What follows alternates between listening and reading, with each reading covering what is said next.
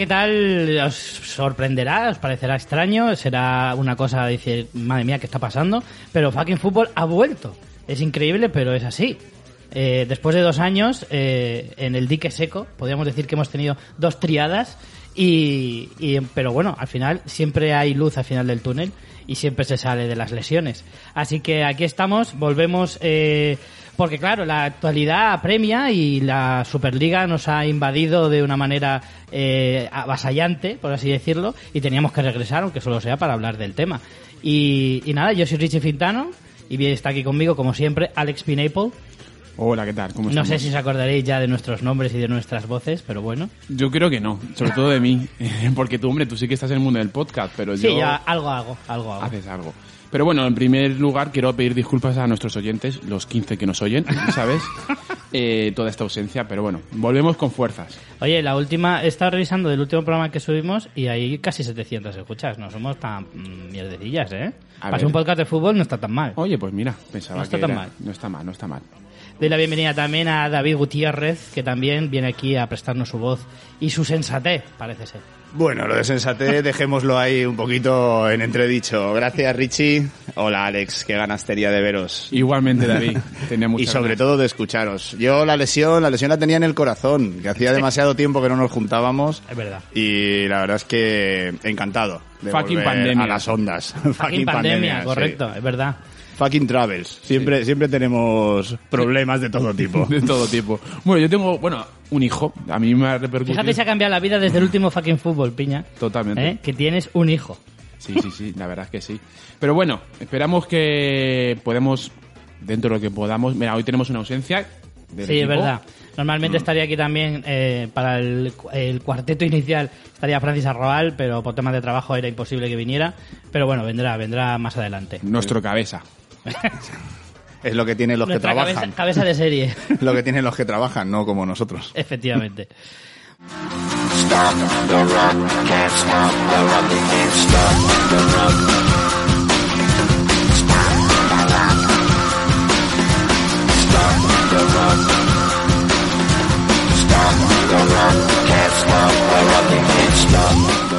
Bueno, hoy va a ser un monográfico. Hoy vamos a ir a, a la mandanga directamente. Vamos a hablar única y exclusivamente de la Superliga, eh, porque es este tsunami que ha eh, venido y se ha ido tan rápido como llegó. Eso sí es verdad. Pero claro, es un tema que estaba ahí un poquito en el aire, que no sé vosotros qué sabíais antes de la Superliga, antes de esta semana, pero yo ya empezaba a oír bastante, llevaba más o menos un año que empezaban a soltar de vez en cuando, muy de vez en cuando, alguna noticia, pero muy poco, porque era todo como muy clandestino, muy secreto, todo era el parece ser, y todo eran cosas que dices, no sé si de esto no volveré a oír jamás, o, o de verdad va en serio. Entonces era una de esas noticias que se quedaban ahí un poquito en el aire. Entonces hasta ese momento no había mucha, mucha historia. Hasta que esta semana ya ha saltado todo por los aires. El domingo saltó el comunicado de la Superliga eh, y el lunes tuvimos a Florentino en el chiringuito. El miércoles estuvo en el larguero y ha estado dando un poco el, Florentino World Tour eh, sobre la Superliga y, y bueno, ha sido todo como muy bestia. ¿Cómo habéis vivido vosotros esta semana o qué opinión tenéis? Esto, primero una pequeña opinión resumen, que sea cortito, y luego ya vamos a ir entrando en materia por, por fases. Pero más o menos, eh, ¿qué sensación se os ha quedado a vosotros, David? Para mí la sensación fundamental es qué mal se ha hecho todo. Más allá de que luego entremos en materia de, quién tiene más intereses, quién tiene más motivos o quién puede estar más acertado o desacertado, pero desde mi punto de vista, qué mal se ha hecho todo, ¿no? Que nada más nacer muera es el primer indicio de que las cosas no se han hecho bien. Creo que por parte de todos. Aquí todos tendrán sus razones, todos tendrán sus intereses y como suele pasar en estas cosas, ni los buenos son tan buenos, ni los malos son tan malos. Y no quiero haceros la pregunta de a favor o en contra, porque mm, esa pregunta es trampa, en el sentido de que puede haber muchos matices en esa respuesta, pero más o menos, ¿tú qué piensas de... O sea, ¿estabas a favor, estabas en contra o hay matices? Estoy como tú acabas de decir, hay, hay matices y muchos matices, eh, tanto por parte de, de los equipos de la Superliga como por parte de FIFA, UEFA, ligas nacionales, etcétera. Hay muchos matices por, por lo que te decía, porque creo que el planteamiento no es el más adecuado. De hecho, creo que el planteamiento es erróneo. Lo que no significa que para mí la Superliga sea un, un error. Creo que ha sido un fracaso, pero quizá a un corto o medio plazo no sea un error por las necesidades que, que aparentemente hay en el fútbol. Ahora, que de ahí todo sea verdad todo sea mentira, vivimos en un mundo donde las fake news son más Ya, importantes, incluso más numerosas, que, que las verdaderas razones de por qué se hace una cosa u otra. No hay un nombre para las True News. No, No porque dice True a, News. a ver si es que no existen. Que deberían de llamarse News nada más, pero bueno. ¿Tú, Coincido, coincido bastante en lo que dice David. Eh, yo la noticia de la Superliga se lleva tiempo oyendo. Sí que es verdad que el último año, mm, más recientemente, pero hace años en un juego de videoconsola de Sí, ladrillos es verdad, ha salido en, todo, en todas salía- partes. se hablaba de la Superliga. Eh, realmente el problema que está es como mal planteado y mal presentado. La idea puede ser mejor o peor, te puede gustar más o menos. Pero sí que es verdad que lo que se nota es que tiene que haber un cambio. ¿Cómo es el más acertado? Obviamente, pues tendrían que ponerse de acuerdo tanto los clubes que han querido hacer esta Superliga como tanto UEFA, FIFA, ligas, etcétera. Así que quedan muchos matices. Esa es la palabra exacta. Quedan muchos matices que tocar sobre esta Superliga. Pues yo voy a ser súper claro. Para mí, esto solo ha demostrado una cosa. Y es, eh, ha quitado muchísimas caretas a todo el mundo. Y cuando digo todo el mundo, hablo desde lo más alto del fútbol hasta lo más bajo. Para mí ha habido una cantidad de demagogia y una cantidad de hipocresía brutal, un montonazo de populismo, pero, pero a palazos.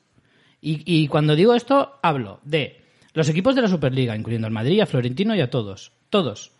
Y a partir de ahí, voy baja- hacia abajo, voy con la UEFA, con la FIFA, con las federaciones, con las ligas, eh, con los equipos medianos, con los pequeños, con los muy pequeños, incluso con los aficionados.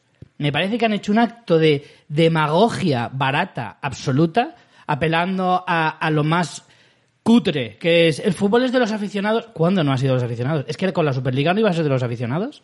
¿Es que antes eran pobres los ricos y ahora nos van a quitar el fútbol porque van a ganar más dinero? O sea, ¿qué estupidez es esa? O sea, yo lo único que he escuchado ha sido eslóganes como los ingleses ahí, fucking Superliga, no sé qué, no sé cuánto, que nos están haciendo publicidad, por cierto. Totalmente. Eh, y, y todo eso, que en las noticias queda súper bien y en Twitter queda muy guay, pero ¿cuál era el mensaje? Si es que responden a preguntas que nadie ha hecho.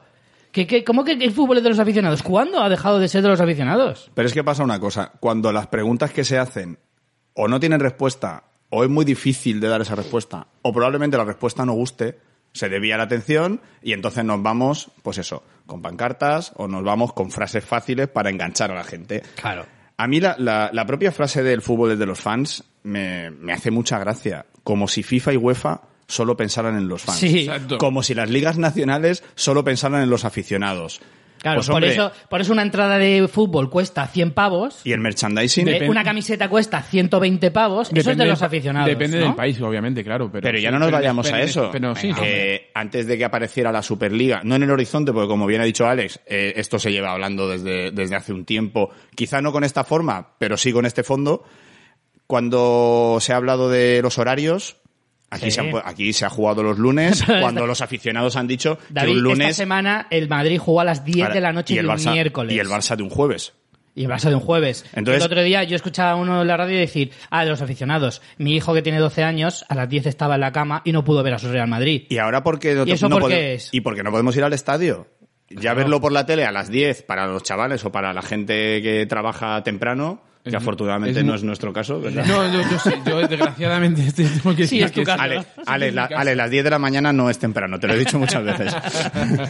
Pero vamos, en definitiva, la gente que se levanta pronto, o bien los chavales, ahora no vamos a los estadios, pero cuando Mm. se va a los estadios, pues yo no creo que un domingo a las 9 de la noche, o que un lunes, fútbol entre semana, o cuando se dio por publicitarlo en China y había partidos a unas horas en las que en España es prácticamente derretirte jugar un partido a las 2 o a, la- a las 12 de la mañana. O sea, un sábado. Entonces- en Sevilla. Imagínate claro. en Sevilla, que todos los veranos pasa lo arma. mismo, se quejan de cómo me pones un partido a las 5 de la tarde en Sevilla. Si a eso En- le en sumas, agosto. si a eso le sumas O en septiembre. pequeñas la federación también se pone en contra pero no se pone en contra de llevarte la Supercopa hecha a medida Exacto. para que los para hacer un cuadrangular o unas semis y una especie de playoff chiquitito y llevártelo a Arabia Saudí donde respetan mucho los derechos humanos, como vosotros Sí, sí, sabéis. efectivamente. Y Sí, eso no lo hacen por dinero. todo eso- todo Y eso llevar está el mundial a. Qatar. O sea, es que podemos enumerar en invierno. Podemos enumerar tantísimas cosas que van en contra de esa frase muy suya que han hecho del fútbol es de los fans.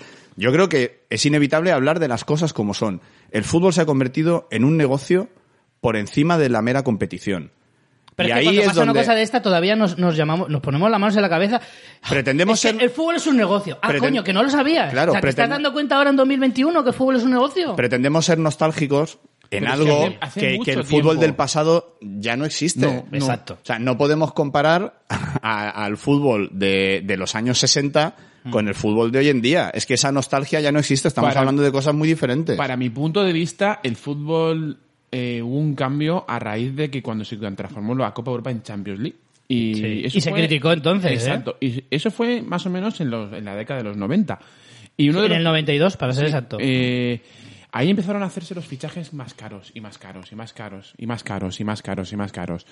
Eh, el Betis fichó a De Nilsson por, Por 5.000 millones de la época. 30 millones de 30 euros. millones de. Tela, ¿eh? Ahí ya empezó. Y el Deport, el. Deport se fue, se fue, está ahora en segunda B, porque en los años del Super Deport gastó una cosa que no generaba. Entonces, eh, no nos engañemos. Esto no es un problema de ahora, del, eh, que ha surgido ahora, porque los mm, el dinero es lo que manda, es lo que prima. Y al final, te puede gustar o no, pero el fútbol es un negocio. Vamos a ir por partes. Vamos a ir un poco más o menos, como decía, como de arriba hacia abajo, ¿vale? Y voy a empezar por la, eh, el domingo. El domingo por la noche con el comunicado. Hacer el comunicado y al día siguiente, eh, bueno, toda la prensa se vuelve loca. Ya se ha anunciado, se ha anunciado, eh, la Superliga está en marcha y, empiezan a haber reacciones. Pero va Florentino a Chiringuito y hace una comunicación tremendamente. O sea, yo soy muy Floren. No, no. O sea, yo siempre digo que la gente no tiene que ser equipo Ramos, equipo Cristiano, equipo Messi, equipo Bartomeu, equipo Laporte o equipo Florentino. O sea, yo puedo ser muy a favor de Florentino y estar muy en contra de cosas que diga. Yo, para mí, Florentino es un presidente excelente. Florentineza, hecho- ¿no? Sería. Claro. Y, y florentinocracia, como dicen algunos. Eh, pero no significa que todo lo que diga va a misa. No. ¿Me entiendes? Y a mí, por ejemplo, creo que el, el lunes dijo cosas que tenía toda la puta razón y luego dijo mogollón de cosas más que eran, uno, mentira, dos, eh, aprovecharte de una verdad a medias para saltar eslóganes que te quedan muy bonitos pero que no te los crees ni tú, y tercero y sobre todo, muy inconsistente todo. Lo decías todo como muy en el aire, eh, cosas que no tenían respuesta, cosas que, bueno, eso ya lo veremos. O sea, no puedes lanzar una competición de este calibre teniendo las cosas tan en pañales. Y segundo, o sea, y, y para terminar, el... Es que esas cosas no se hacen así, no te vas al chiringuito, como han dicho todos en la prensa, ole los huevos del chiringuito, pero es, un- es un programa menor en un país eh, que, que tendrá alcance internacional la entrevista. Si la haces al periódico de tu pueblo, pues quizá, pero no es el sitio. O sea, tienes que hacer un comunicado, tienes que hacer una rueda de prensa con todos los presidentes de todos los equipos eh, miembros o algo de otra manera. Una presentación como Dios manda. No irte un señor que no lo tenía preparado, claramente, lo cual me hace a mí pensar una cosa. Y es que eh, yo llegué a sospechar claramente que no tenían ninguna intención de hacer la Superliga. Que solo era un, un, Un triple. calentón. No, no, un calentón no. Es un triple que se ha marcado, o sea, un, un farolaco de cojones que se han marcado los equipos grandes para que la UEFA al final ceda. Esa es la sensación que a mí se me quedó al final. Bueno, no, lo primero, está claro que, lo he dicho al principio, el- lo que falla es la presentación. Si tú quieres realmente hacer una Superliga como Dios manda, y sois 12, haz una, una declaración, haz una rueda de prensa, que se hagáis los 12 presidentes hablando de la Superliga. Claro, Eso claro. es lo que yo hubiera hecho. Y creo que la inmensa mayoría piensa igual que yo. Si realmente quieres hacerlo. No vas al chiringuito. El chiringuito, mm, sinceramente, no he visto un programa del chiringuito entero en mi vida. Porque al final No, pero consiguen cosas, ¿eh? Yo he Sí, visto está- muchas veces el chiringuito y al final dan noticias que luego acaban siendo ciertas, no de esto, no en plan tipo eh, Roberto Gómez, ¿sabes? De yo me, me tiro aquí tres horas diciendo noticias y si acierto una será de casualidad. Ya, pero es que Dicen cosas que luego es verdad que se cumplen. realmente es que no me pareció profesional. Luego, puede ser que tengas razón, que sea como una especie de farol o, o prueba hacia la UEFA a que, que consigan algo que se pongan en, en común. Veremos si eso es verdad. Lo que está claro es que la... Ahora ya no sé si lo veremos porque han perdido el pulso, evidentemente. ¿Tú, David? Yo tengo tres palabras para definir el comienzo, ¿vale? Lo primero, completamente de acuerdo con vosotros con la presentación, fue cutre. O sea, seamos, seamos sinceros, fue cutre. Tanto por el comunicado como por la presencia, como tú dices, de, de un único presidente en un programa que lo de menos es si ha sido en el chiringuito, en Marca o en, No, o en no, la, claro, o en la claro. ESPN americana. O sea, me da lo mismo. El caso es que me parece cutre. Estoy de acuerdo con vosotros en que... Que venir de Salvador del fútbol, tío, ahí te No, mucho. ¿eh? Bueno, pero ahí, pero ahí no, pero eh, eso es el más puro estilo florentino. O sea, vamos a ver, él no se ha ganado el mote de ser superior por, por hacer cositas medias. No, él se cree que, él se cree que está por encima del bien y del mal, incluso por encima del fútbol. Y más cuando no hay nadie que se presenta como rival, como presidente. Hombre, ya se ha encargado él de poner en los estatutos del Madrid Ya, ya. lo más complicado posible para que otro le haga sombra, ¿vale? Pero bueno, eso, se- eso podría ser debate de, de otro programa. Eh, por un lado, eso, la presentación me pareció cutre eh, y, y inapropiada para la envergadura que pretendían darle al, al proyecto, ¿vale? En segundo lugar, eh, muy mal enfocado, mal enfocado. Eh, evidentemente nadie se debe sorprender de que el fútbol necesita pasta y más aquellos equipos como el Madrid o el Barça que no son sociedades anónimas deportivas y que no son propiedad ni de un fondo de inversión ni, ni, de, ni de un jeque o, o un millonario eh, Que de hecho, ruso. los únicos de los 12, los únicos equipos que no tienen un dueño son el Madrid y el Barça. Los Sí, porque hoy en día no casi todos son una sociedad anónima, casi todos son una empresa. Sí. Eh, el Madrid y el Barça siguen siendo un, un- Bueno, un si club. preguntas a Florentino de quién es el dueño, él te dirían otra cosa, seguro. No, no, No, bueno, los él lo socios. vende de otra manera, Él- claro. Él, él siempre te dice de los De socios. los socios, pero realmente. bueno, luego es lo que hemos comentado. Al final las elecciones no, no dan a pie a que haya otro presidente. Exacto. Sí, pero por eso también es culpa de los demás. Es decir, si tú no te consideras lo suficientemente fuerte como para No. ganarle. Suficiente o sea, quiere pobre. decir, tampoco tiene. O sea, sí que es cierto que Florentino no es tonto. Y por ejemplo, la Superliga la sacó después de las elecciones. Eso no es casualidad tampoco. Eh, eh, no es tonto y pone todas las trabas posibles. Pero también es verdad que si nadie se presenta, no es culpa de Florentino. O sea, tampoco le podemos acusar de que en 20 años no haya habido, solo haya habido unas elecciones, que fueron las de Ramón Calderón precisamente, porque recordar que cuando volvió Florentino nadie se presentó Es que. y las- desde entonces no ha habido Sí, elecciones. pero estáis, saca- estáis sacando un auténtico monográfico. Sí, Yo lo dejaría aquí, ¿eh? Vale, vale. Sí, tiene razón. vamos, Sí, sí, lo dejamos esto tiene, esto tiene mucha amiga yo Sí. sobre esto os, os explicaré algunas cosillas. Eh, Apuntado, otro tema para fucking fútbol.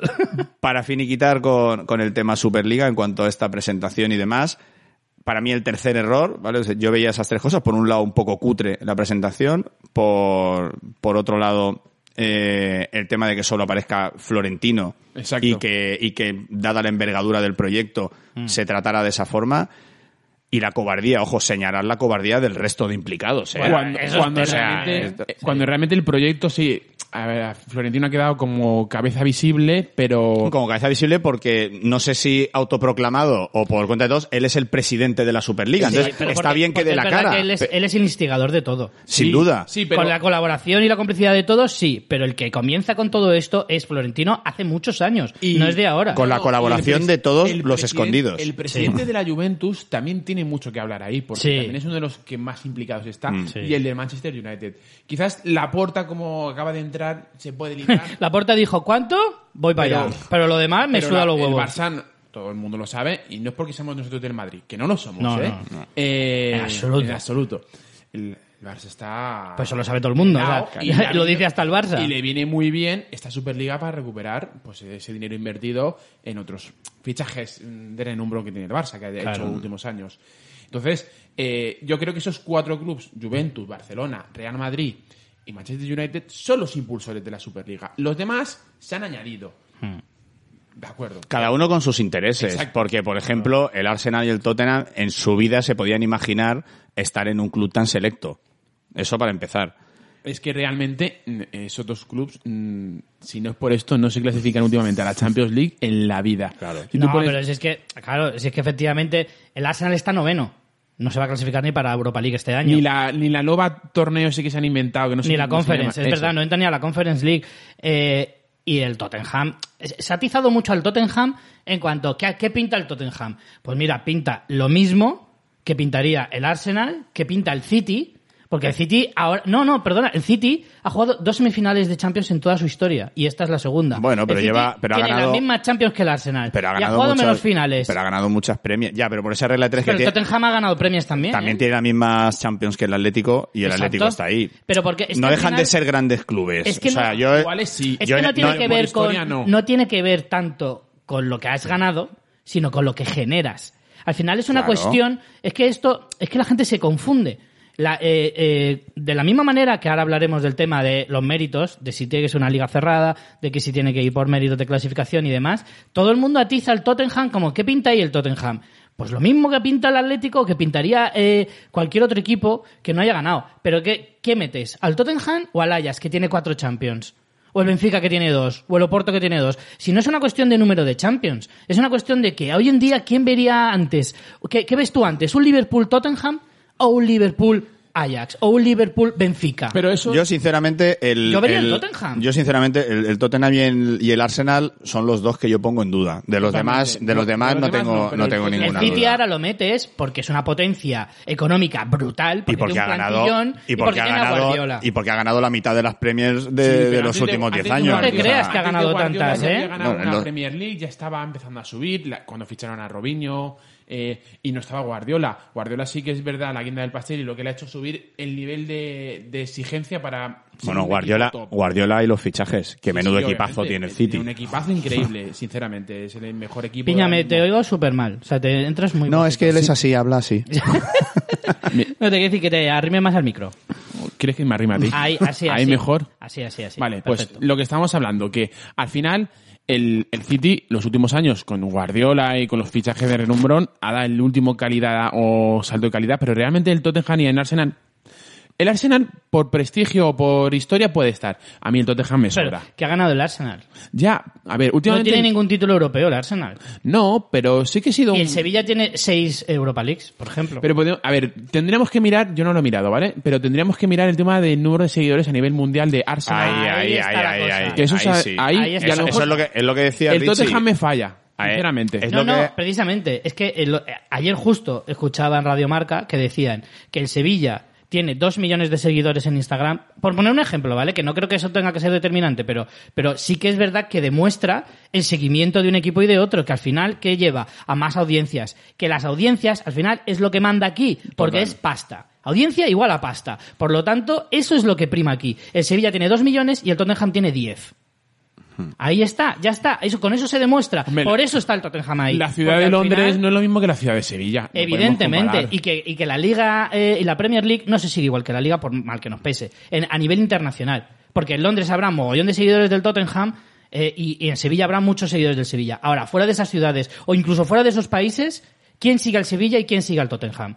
Es que la Premier es muy seguida en todo el mundo, más que la Liga Española. Pero me parece un poco injusto que... que la liga italiana, que la sinceramente, Me alemana. parece un poco injusto que haya seis equipos ingleses... Pero es lo que ese- generan. Eh, Piña, vuelvo otra vez a lo mismo. Ya, es ya, lo que eso, generan. eso es cierto, pero yo en ese sentido discrepo en, en el número de... O, sí que es verdad que, que pueden haber eh, equipos que te faltan, como el Ajax, como el Oporto, como el Benfica, como incluso el Olympique de Lyon o el Marsella. No hablamos del PSG, el Bayern de Múnich o el Dortmund porque ellos no han estado porque no han querido. Porque no eran 12, eran 15 realmente. Pero estos tres se bajaron del carro Mm, yo creo Ah, no, antes de subirse. Antes de subirse. Pero estaban invitados. Lo que pasa es que se la vieron venir o lo que fueran y aparte al PSG no le interesaba porque creo que tiene comprados los derechos eh, audiovisuales de la Champions o algo así. Hombre, el dueño del, del PSG, el, el Kelaifi este, es el dueño de Bain Sport. Pues ya está, ahí está. Con lo cual, evidentemente, a ver, es que no, no, lo que no podemos dejar de lado son los intereses de cada una Ah, de las amigo. partes implicadas, Amigo, ¿vale? claro. Y yo, por terminar lo, lo de antes, que os decía que tenía tres tres flashes sobre esto. El tercer flash, y lo ha reconocido el propio banco inversor americano, que el JP Morgan, Sí, ¿vale? Morgan. Eh, yo creo que no han calibrado el hecho de, de- de- el impacto, tanto mediático como en la gente, de ese conflicto con UEFA y FIFA y con las ligas nacionales. Es decir, aquí al final cada uno ha instigado... Muy, muy poca vista, ¿eh? Ya, pero, pero tú no consideras que no lo han calibrado bien. Tú, el, que esto, no te creas que la Superliga se ha venido abajo por cuatro manifestaciones de, de, de, de- de mil o de dos mil hooligans en, en Reino Unido. No. Aquí Yo- yo te se, viene, decir- se viene todo abajo, volvemos a lo mismo. Aquí hay una palabra clave en todo esto. Intereses. Intereses. O sea, los, eh, ¿en qué Y- momento se han venido abajo los equipos ingleses? Por En el amenaza. momento en el que ya no solo UEFA o FIFA, sino en el momento en el que el Reino Unido, el gobierno del Reino Unido, les ha pegado un toque y le ha dicho, "Tss, cuidado, cuidado. Y entonces se han venido abajo. los Y claro, ya cae en la mitad. Los aficionados es pura imagen. Todo. Pura imagen. A todos los niveles. Los El- aficionados es el imagen a todos los niveles. pidiendo perdón porque han cometido un error. Eso es de cara a sus aficionados. claro. Pero ¿sabes cuál es la realidad? ¿Sabes por qué se han salido los equipos ingleses? En primer lugar, eh, el Manchester City se salió porque Ceferín habló con ellos y le dijo que le iba a reducir lo del, lo del fair play financiero. Claro. Esa es la primera victoria que Porque ha tenido te- el fútbol. Eh, y por eso no ha entrado- y por la eso no ha primera el victoria del fútbol es que los equipos que tienen jeques van a poder hacer lo que les salga de los Por huevos. eso no ha entrado el PSG de origen. Claro. Porque al PSG le interesa llevarse bien con UEFA. Pero el otro día leí, o sea, escuché a un periodista que llevaba en Manchester tres años diciendo, eh, yo he estado en Manchester escuchando en todos los partidos de la Champions abuchear y, y pitar el himno de la Champions por los aficionados del City, por el, el, el el- cómo les han perseguido a los del Manchester, entre comillas, eh, al Manchester City, porque eh, por toda esta historia de fair play financiero, que les querían echar de las competiciones y tal y cual. Y ahora, cuando el City saca el comunicado de que no va a estar la Superliga, Ceferín tiene los cojones de decir bienvenido a la familia Champions de nuevo. Ole tus huevos ahí. Bienvenidos a tus Reddit, huevos ahí. o sea, sí. y, y lo segundo es, ¿sabéis por qué se ha salido el resto de equipos ingleses? Porque resulta, que escuché el otro día, que en Alemania hay una ley que impide que ningún equipo de, de fútbol eh, tenga el 51% de propiedad eh, de un fondo extranjero. ¿Vale? De esa manera se evitan eh, los- las compras antijeques y tal y cual. Inglaterra no lo tiene. Y cogió Boris Johnson, habló con los equipos y les dijo, como vayáis a la Superliga, implanto esa ley. Por lo tanto, eh, Liverpool, Arsenal, Manchester United. eh, perdón, Manchester United y, Chel- y, perdón, Y Chelsea. Tottenham, perdón, estos cuatro eh, son propietarios norteamericanos. Los seis, creo que... Lo- no, lo- esos No, cuatro. esos y cuatro. luego El Chelsea ruso, ruso, y, el City, eh, de del Abu. Dhabi. Por lo tanto, que tienen todos mayoría de, por encima del 51%, tendrían que verse obligados a vender sus acciones. Y claro, dicen, ¿cómo? A tomar por culo la Superliga. Esa es la única razón por la que se han salido. Exacto. Ni la Premier League es tan importante, ni los aficionados les he hecho cambiar de opinión, ni nada por el estilo. Que, que, que todo eso es un vendeburras. Por eso os digo lo que decía al principio, demagogia, demagogia y más demagogia. Y toda hipocresía, pero a unos niveles, y, y sigue y con pancarta, el fútbol de los aficionados, tus cojones. Tus cojones, ¿qué aficionado es el Abramovich? Bueno, miento, es el único aficionado de verdad que es el que va a ver todos los partidos del Chelsea. Pero nadie sabe la cara que tienen los Glazers del, del United. Nadie. Nadie sabe ni cómo se llama el dueño del Arsenal o del Liverpool. De hecho, LeBron James es accionista del Liverpool. Del Liverpool, es cierto. Es cierto. Y todos estos equipos, el Liverpool, por ejemplo, pertenece a una empresa, no tiene un dueño concreto. Tiene el, el dueño del dueño de la empresa que le pertenece. El, Dami- el- el Daniel Levy le conocemos porque es el que negocia para los fichajes de Bale y esto. Si Bale no hubiera acabado en el Madrid, nadie sabe quién es Daniel Levy. Nadie lo sabe. Mm. Pero es que todo esto es una, todo es mentira. Todo sí, mentira. al final todo se reduce a, a cuestión económica y de intereses. Yo, eso es en lo único en lo que estoy de acuerdo con Florentino. Digo en lo único porque es en lo único que se puede, que, que evidentemente es cierto. Y es que el fútbol probablemente necesite un cambio. Yo ahí le doy la razón. Y antes Alex acaba a relucir el, el cambio de Champions, ¿no? Donde dejan de aparecer solo los campeones de cada liga para empezar a coger más equipos de las ligas más fuertes, para hacer la competición más competitiva, Pero la eso no es redundancia. malo, ¿eh? Claro que no es malo. malo, Es ¿eh? que la Para que la evolución. gente no se confunda. La evolución no es ni mala ni buena. Es, eh, es necesaria. O sea, la evolución, el fútbol va cambiando. Vamos, lo que no se puede hacer es exigir por parte de los aficionados que tu equipo cada vez sea más competitivo, y hablo principalmente de los equipos más grandes, como en España puedan ser el Madrid y el Barça, o en Italia puedan ser la Juve, el Milán o el Inter, claro, sus aficionados les exigen eh, ganar competiciones directamente. Y luego, cuando los presidentes o responsables de los clubes buscan alternativas al- a los ingresos que hay actualmente, pues entonces todo es en contra. Yo creo que esto, mm, sin duda, podría haber llegado a mejor puerto con más explicaciones. Cuando las cosas son opacas, cuando las cosas no son transparentes y hay muchos intereses por detrás que no se cuentan, cuando no se dice realmente la verdad, y hablo por parte de todos, De todos. por parte de los responsables de Superliga, por parte de UEFA, de FIFA, de las ligas nacionales, de, la- de las federaciones de cada país, ahí es cuando salen las suspicacias y ahí es cuando uno parece un demonio, el otro parece un ángel. Claro que y no es- aquí, que no nos olvidemos, aquí todo el mundo busca la pasta. Aquí que nadie Total. se confunda, ¿eh? Que los buenos no son la UEFA y la FIFA. Que la UEFA y la FIFA son... Que en eso yo estoy totalmente de acuerdo con Florentino, que son dos mafias. Claro y además es que dos son dos mafias. mafias demostrado. Que ha habido gente que ha acabado en juicios porque estaban robando a manos abiertas. Exacto. Que el Blatter no está en la cárcel porque tiene 100 años, que si no estaría en la cárcel.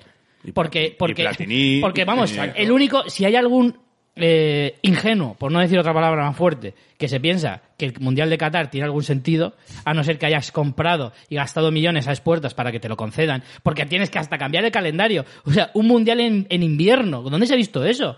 Ahora, pero el fútbol es de los aficionados. Y De, de los aficionados que tienen mucha pasta. Y el ritmo al que están obligados a construir los estadios y las infraestructuras, porque Que es un día- país que ¿sabes evidentemente no está preparado para ¿Sabes qué eso. escuché el otro día? Que han muerto ya más de 6.000 personas en Qatar haciendo la construcción de esos estadios. De la velocidad a la que van. Hablaremos. No sé si será mentira, pero el otro día lo decía un medio, muy serio, como diciendo, y lo peor de todo es que decían que entraba dentro de la previsión.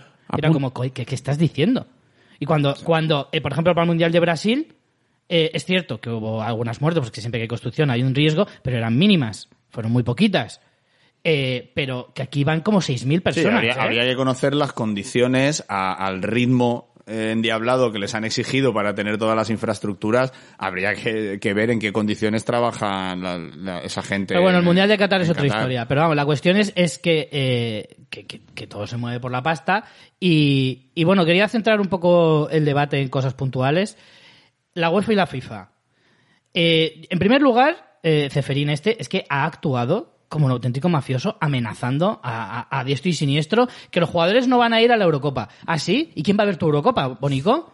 Si no va De Bruyne, no va, ju- eh, no va Ramos, no va Hazard, eh, no van los jugadores del Barça, del City, todos estos jugadores no van. ¿Y quién coño va a ver tu Eurocopa, macho? Eso va a ser infumable. ¿Qué me estás contando? ¿Pero a dónde vas? Igual que van a echar a los equipos de la Liga Española. ¿Y quién va a ver la Liga Española? Si no están el Madrid, el Barça y el Atleti. Pero, pero ¿a quién queréis engañar? Pero qué, qué- qué- pero qué- es que en qué cabeza cabe. Pero sigue con las amenazas, ¿eh? O sea, no para. Sí, ahora quieren echar al Madrid el año que viene. Solo al Madrid. Sí. O sea, hay 12 equipos, pero solo quieres echar al Madrid. Porque el Madrid es el Porque Barça, es el, princi- uni- es porque el es el único. principal instigador de, de todo esto. Pero yo estoy de acuerdo contigo, son amenazas vacías. Son amenazas que ni a la propia UEFA le interesan. Entonces, mm, yo no le daría, ni siquiera le daría el, el más mínimo, la más mínima, la más mínima relevancia o No, credibilidad. Son, ya lo primero, se le llenó la boca diciendo, existe una posibilidad, por pequeña que sea, de que el Madrid no juegue la semifinal de la Champions de esta temporada. Sí, claro. Eh, Eso lo dice sabiendo perfectísimamente que es inviable. Que es que lo dijeron que el Madrid recurre al TAS y le van a dar la razón. Pero es que para. Pero es que el Madrid la quitaran el año que viene. Pero, la pero Champions. Ale, si, no- si ni siquiera hay que recurrir a nada, porque para recurrir a algo primero te tienen que condenar a algo o por lo menos dictar sentencia. El Madrid, ni el Madrid, ni ninguno de los otros 12 equipos ha incumplido ninguno de los estatutos de la UEFA hasta el momento. Y que se sepa. No nos ¿Vale? olvidemos que la actual Champions League y la Copa Europa es una creación del Real Madrid y, de. Fran- y del equipo. Y del equi- bueno, la Copa de Europa de los años 50, Sí. sí que es cierto que Santiago Bernabéu y el equipo fueron los, los que iniciaron junto con la UEFA. Y que también fue perseguida y que solo participaron X. eh, 16 equipos, participaron en la primera Champions porque muchos no quisieron participar. En Alemania, por ejemplo, no participó ningún equipo. etcétera. Pero bueno, eso es otro tema. Eh, Pero que eso es al final es evolución del fútbol. Exacto, es verdad, exacto. o sea, a mí no me parece mal. eh, al principio se criticó mucho que pasaran de dos equipos de las grandes ligas a cuatro. ¿Para qué pinta el cuarto de una liga en una Champions League? Pues pinta el hecho de que sea más emocionante. Porque yo prefiero al cuarto de la liga española que al primero de la liga rumana. Y es que ahí voy ahora con el tema del formato. Está claro que la Champions necesita un cambio. ¿Por qué? Porque yo lo que más, eh, la, la conclusión más grande que yo saqué de todo este tema es que aquí pasa una cosa en el fútbol y es el calendario está petado y sobra mucha morralla. O sea, el, el Madrid, o un jugador del Madrid, incluyendo las selecciones, juega alrededor de 60 partidos en una temporada. Sí, pero Madrid, Barça, Atlético, Madrid, todos, los sí. equipos, todos los equipos Digo Champions Madrid con, como- vei- con 20 equipos en su, en su Liga Nacional. Efectivamente, cualquier equipo de primer nivel, ¿vale? Cualquier equipo... 60 eh, o, o más, depende no, hasta más dónde de 60 es difícil, porque al final por lesión y suplencias y tal. Pero bueno, más o menos, un jugador que lo juegue prácticamente todo juega alrededor de 55, 60 partidos. Yo veo todos los partidos del Madrid, todos. Incluido el Madrid Alcoy de este año. Los veo todos. Y os aseguro que más del 50%, de hecho me acercaría más hacia el 60, 70, son pura morralla. Yo los de la liga me los como, o sea, quiero decir, eh, yo un Madrid Eibar lo voy a ver, el Madrid Cádiz del otro día lo vi y los voy a ver siempre. Y eso está bien porque una liga eh, conlleva eso. Pero yo hay partidos de Champions, un eh, Madrid molde, eh, me la trufa. Y lo veo igualmente, pero no es lo mismo. O sea, aquí sí que es cierto que tiene que haber un cambio en el que eh, equipos como el Madrid, el Barça, el Atleti, el Manchester, el Arsenal, estos equipos tienen que enfrentarse más entre ellos, que es lo que se tiene, es lo que buscaba la Superliga, no de la mejor forma, pero ese tiene que ser el objetivo. Y la nueva Champions, si se queda como nueva Champions, tiene que buscar eso. El nuevo formato de la Champions lo busca, pero solo lo mejora un pelín. Y el problema es que para mejorarlo un pelín, encima ha metido cuatro equipos más, pasa de 32 a 36, que esos cuatro equipos no van a ser de las grandes ligas, van a ser otros cuatro equipos mierda que vengan de las, de las eliminatorias previas. El problema es que son demasiados partidos contra equipos que son una mierda. Yo estoy de acuerdo contigo. Es decir, yo creo que quizá la solución. Con el respeto adecuado de un equipo. O sea, entenderme lo que quiero decir, Jolín. Sí, no entendiendo mierda como algo Claro, pestilente, exacto. sino algo guay. a ver, estoy de acuerdo contigo y creo que a lo mejor la solución no habría sido enfrentarse UEFA, FIFA versus equipos de la Superliga. Creo que ahí está el principal error. Bueno, no se puede, no sigue, pueden sigue. ir separados, están condenados a entenderse. Eso es así. Y creo que ahí se equivocan todos, bajo mi punto de vista. ¿Qué ocurre?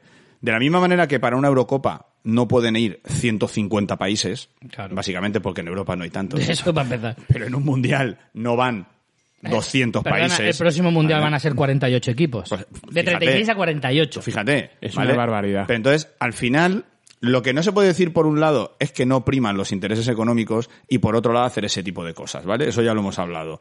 El tema está, si para una Eurocopa haces una clasificación, si para incluso el formato de Champions que tienes ahora hay unas fases previas donde te quitas mucha morralla, yo también voy a pedir respeto, como dices tú, ¿vale? Te quitas mucha morralla, es decir, te quitas al segundo, al tercero de, de la liga húngara, te quitas al campeón de la liga de Moldavia, o te- es decir, te quitas equipos que ni siquiera estarían en primera división de las cinco grandes ligas, ¿vale? ¿Por qué no seguir haciendo eso un poco más? Es decir, no hace falta que la fase final de la Champions sean 32 equipos. Si de esos 32, por lo menos 10 o 12 no tienen interés, como tú dices. O sea, no tienen un interés competitivo. Es decir, si yo estoy completamente de acuerdo, y a lo mejor ahora entramos en una fase que igual tenías preparada, que es lo puramente competitivo. Sí. ¿Vale? Yo, en lo puramente competitivo, estoy en parte de acuerdo con que la fase final hay que ganársela. Por supuesto que hay que ganársela, como un playoff en Sí. la liga de baloncesto o de balonmano o de cualquier otro deporte o de la NBA. Mm. Te la tienes que ganar durante una serie de hitos deportivos. Ahí estoy de acuerdo. Es la única pata que me falla de la Superliga. Decir, no, hagas lo que hagas, tú vas a, a jugar la Superliga. En este caso hacéis referencia al Arsenal, que es noveno. Yo no creo que el noveno de la Premier merezca estar en la élite. Yo tampoco. ¿Vale? Si es el Arsenal, como si es el Manchester City, como si es el Madrid en una mala temporada que acabe sexto en la Liga Española. O sea, no. La élite tiene que ser la élite del año. Entonces, a lo mejor el, el formato adecuado es quitarte esa carga de partidos en fases previas y que lleguen a un playoff de 16, como se pretendía hacer con la Superliga, pero con los 16 mejores de esa temporada. Yo, es, lo que, te digo, la única pata ya, que a mí me falla David, el es que por es que en decreto... esos 16 se cuela un Japón Nicosia un año.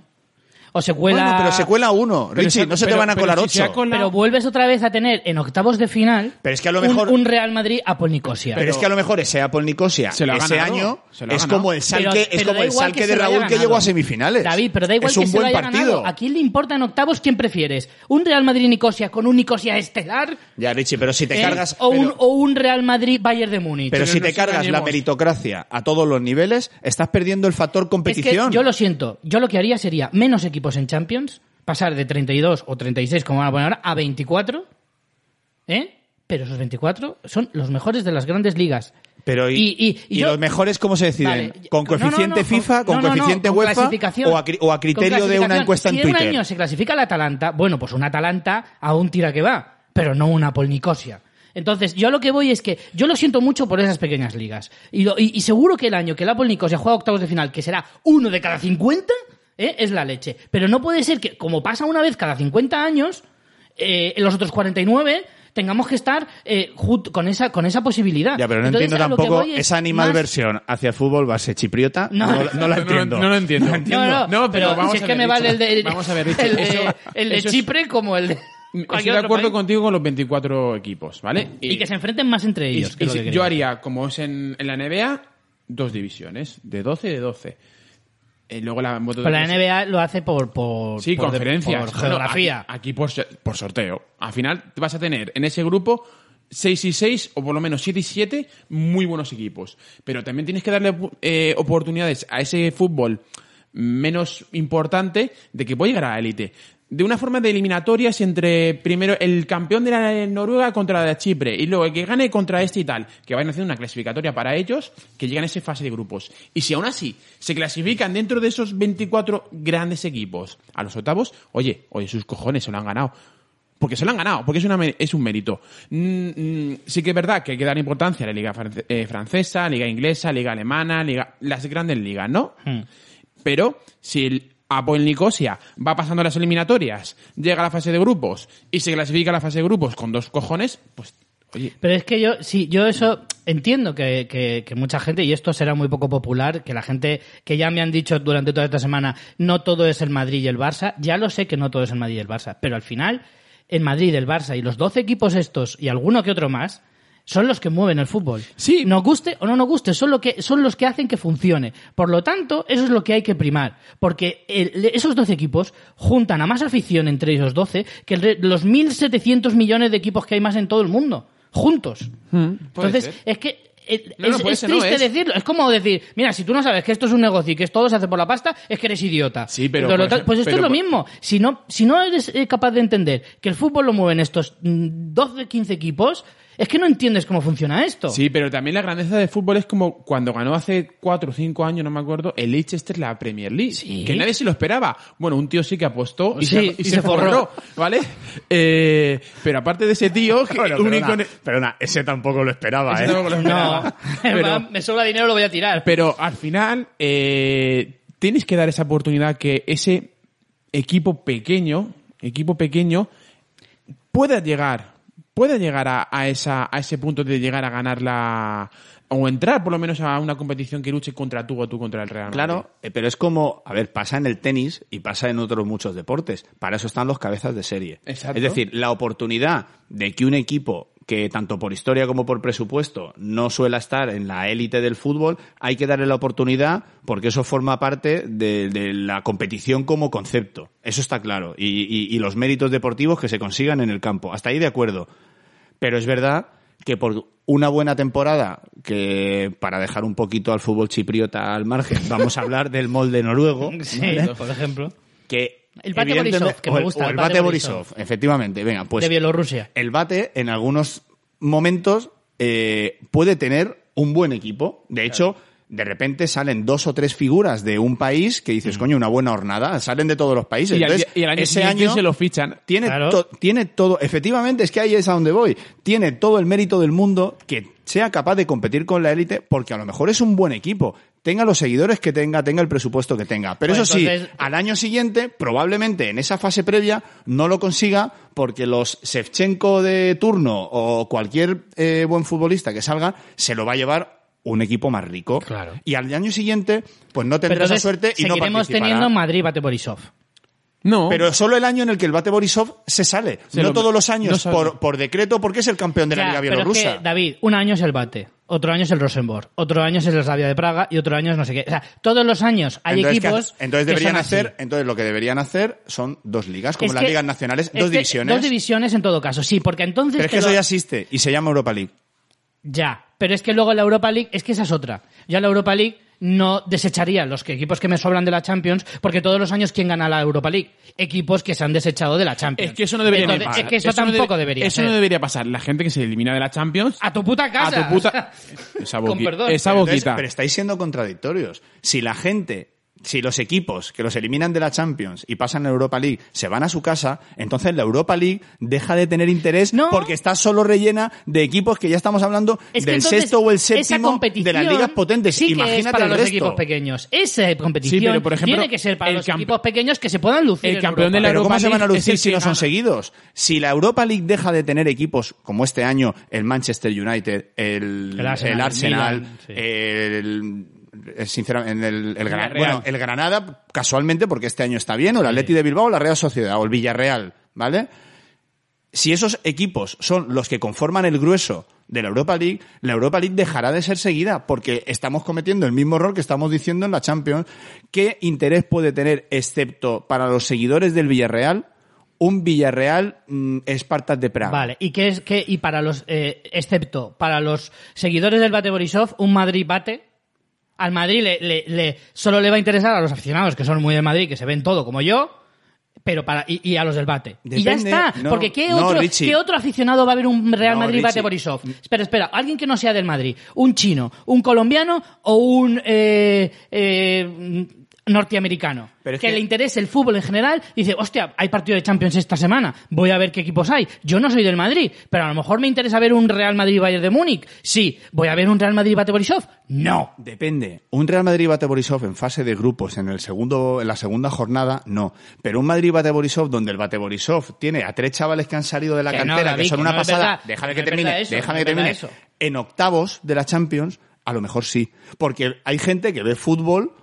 Lo ve porque son simplemente- octavos de final. Exacto. pero pues si en octavos de final hay un Real Madrid-Paris Saint-Germain, lo van a ver 10 veces más Pero si un bate que si un Madrid-Atalanta. Si un si bate evidente, eso o un Rosenborg Richie. llega a octavos de final, cambiando la Champions, haciéndolo más difícil, llegando hasta allí, sinceramente, al final saldrán las noticias y la gente querrá ver ese partido. Efectivamente. Porque ese equipo lo merece. A lo mejor el año que viene ya no está porque se han ido esas estrellas. Pero si llega a ese octavo de final, que hay que cambiar, que han pasado una clasificatoria contra los mejores de otras ligas menores, que llegan a fase de grupos y eliminan dentro de ese grupo a un Chelsea, a un Liverpool o a un Barcelona, si llega a octavos eliminándose de grupos, la gente va a ver el Battle of Real Madrid.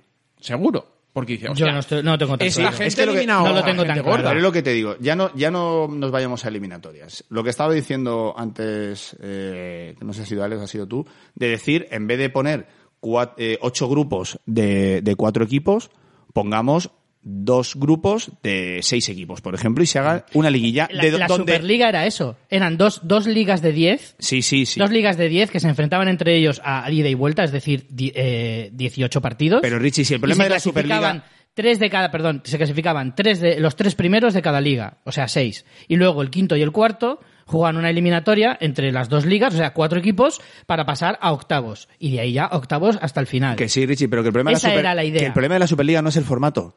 Ya. Que el problema de la Superliga La es que de los 16 que juegan, 12 son fijos. Ya. Eso que y eso es- ahí que es el- donde- El error de la Superliga es que tenía que haber sido al revés.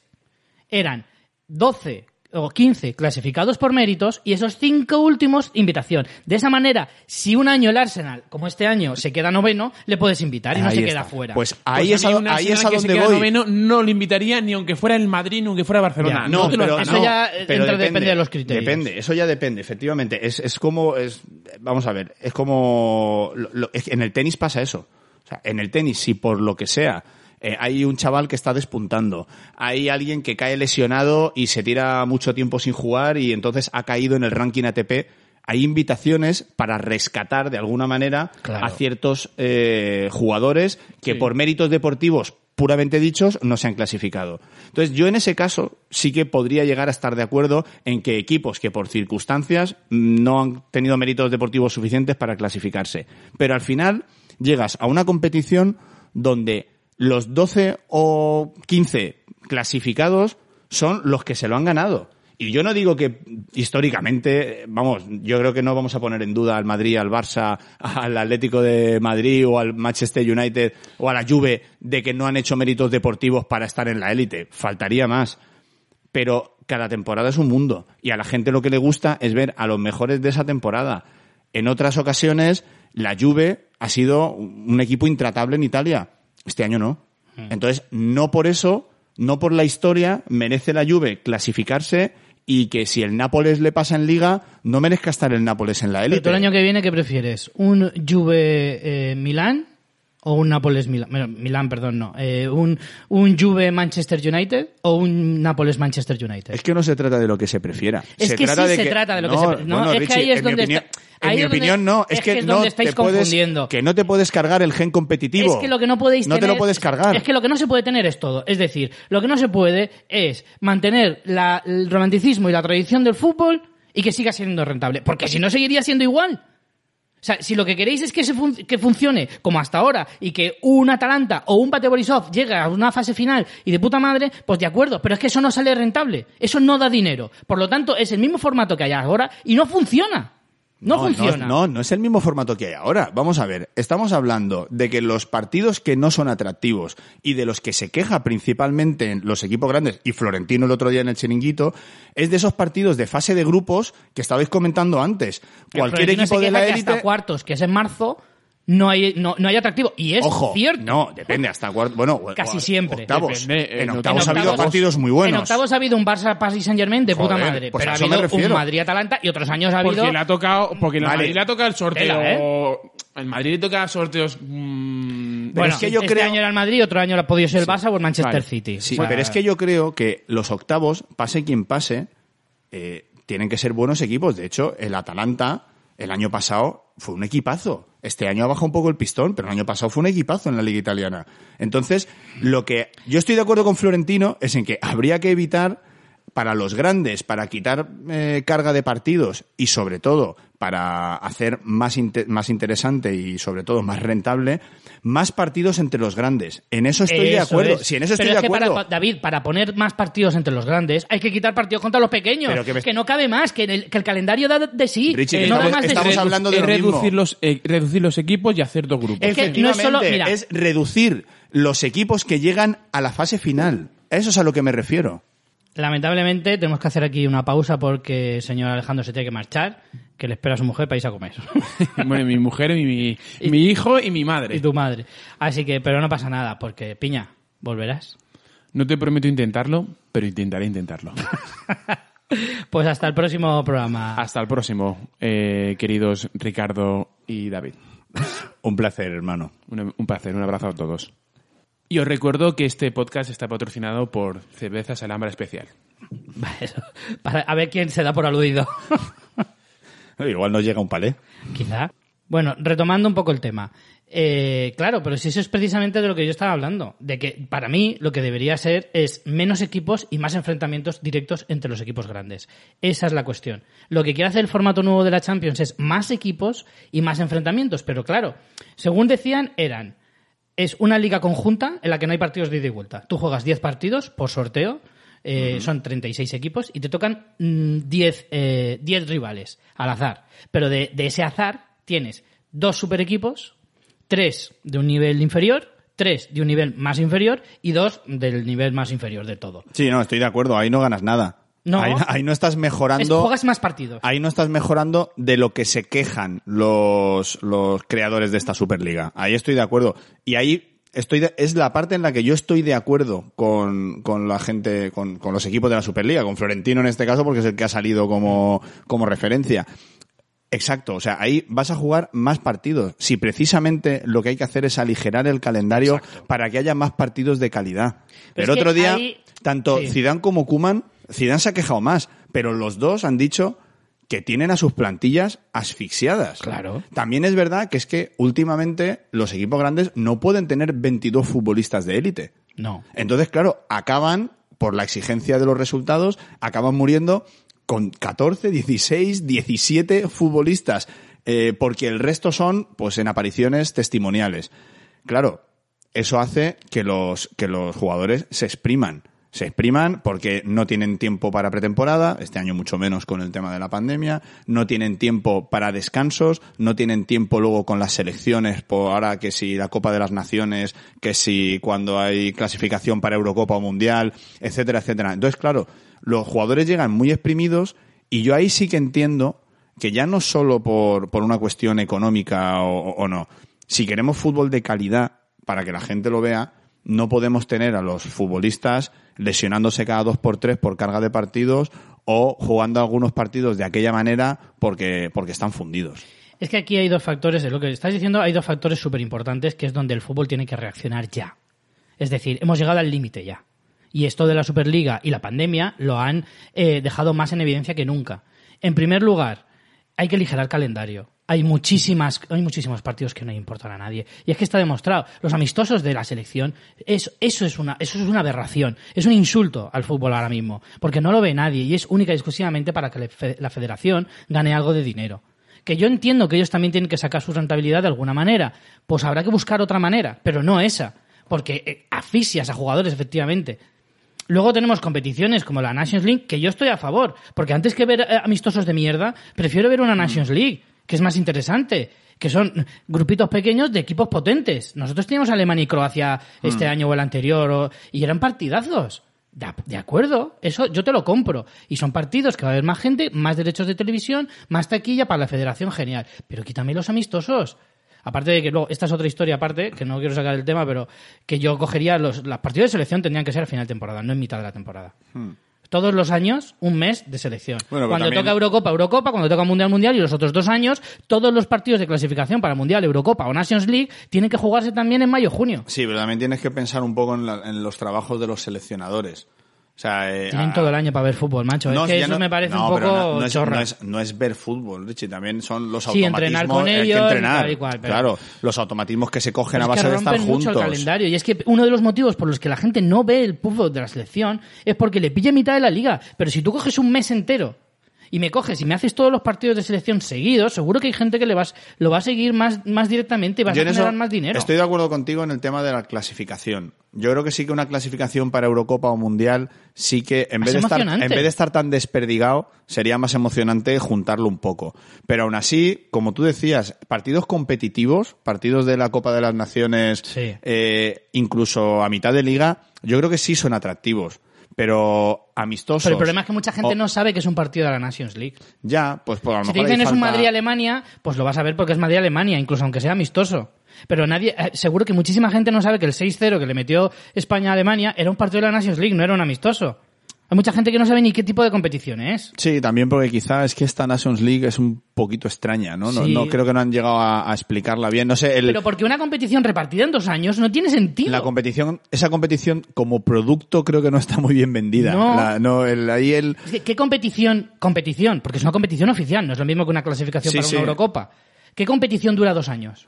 pero es que además no tiene sentido, habiendo ya una Eurocopa, mm, no entiendo, a no, No. ser que la utilices como clasificatorio, Sí. que entonces me vale, pero como trofeo, Sí, no, no le veo, no le veo mucho el sentido. Pues ese tipo de partidos que cargan, y yo lo siento, y esto sé que va a ser súper impopular, pero yo, yo particularmente a nivel personal, me cargaba la Copa del Rey. Sé que es mucha tradición, sé que es una competición. a mí es que el formato me gusta mucho. La Copa del Rey pierde, eh, es lo mismo. Hasta que no llegas a cuartos o semifinales incluso, ¿qué interés tiene? ¿Qué Pero interés esa- tiene? Es que un Madrid-Leganés en octavos, te da igual. Que vale, que... Pero yo creo que y- tiene y- su encanto, y ¿eh? A, mí el, ¿eh? a mí el formato sí que me gusta. Y yo creo que, eh, y yo soy partidario, vamos, eso sí, a muerte, de partido único y sorteo puro de- desde el principio. Pero es que con O sea- el sorteo puro desde el principio vas a encontrarte en semifinales un Sabadell No, en semifinales- Osasuna no, Richie, en a lo mejor y no. dices, ostras. En semifinales no. Lo que yo creo, y es, ¿Cómo lo que que, no? y es lo que he defendido siempre y que ahora ya se está haciendo, es que, el- que, que los premios por esa competición sean mayores. Es decir, dotarla de una importancia que a los equipos grandes les No interese ganarla. No puedes. Yo creo que sí. No puedes, por la sencilla razón de que no puedes dar una plaza de Champions, por ejemplo, por la Copa del Rey. Porque el año que te la gana el Alavés, ¿qué pinta el Alavés en la Ya, pero es que el año que te la gana el Alavés eh, ha tenido que cargarse a demasiados. Lo que para- tú quieras, Lo David, dudo, lo dudo mucho. lo que es que no llega. No, perdona, el Alavés jugó una final hace nada, ¿eh? pero Contra. Ya, pero si ¿cómo ese era? partido al Barça le sale chungo y ¿Cómo gana el Alavés, ¿Cómo era la competición? Es que es lo que te digo. es no, que lo que era hay que partido hacer- único. Pero que lo que hay Porque que no hacer- hace tanto, eso fue hace cuatro años o cinco. Sí, sí, si un partido tonto te puede salir, pero cuatro o cinco partidos tontos no te salen. Ya, pero ¿Sabes? el Alavés se clasificó para una final. Si tú ofreces una, una plaza de Champions para el campeón de Copa, No, si yo no estoy hablando solo de... de- Mira la liada. No, es- no es- no estoy hablando de recompensa como una, una, una plaza en la Champions, sino importancia, envergadura. Los equipos ingleses, para ellos, el prestigio de, pero de- es que eso de no, su, ¿cómo de su consigues charity, el prestigio?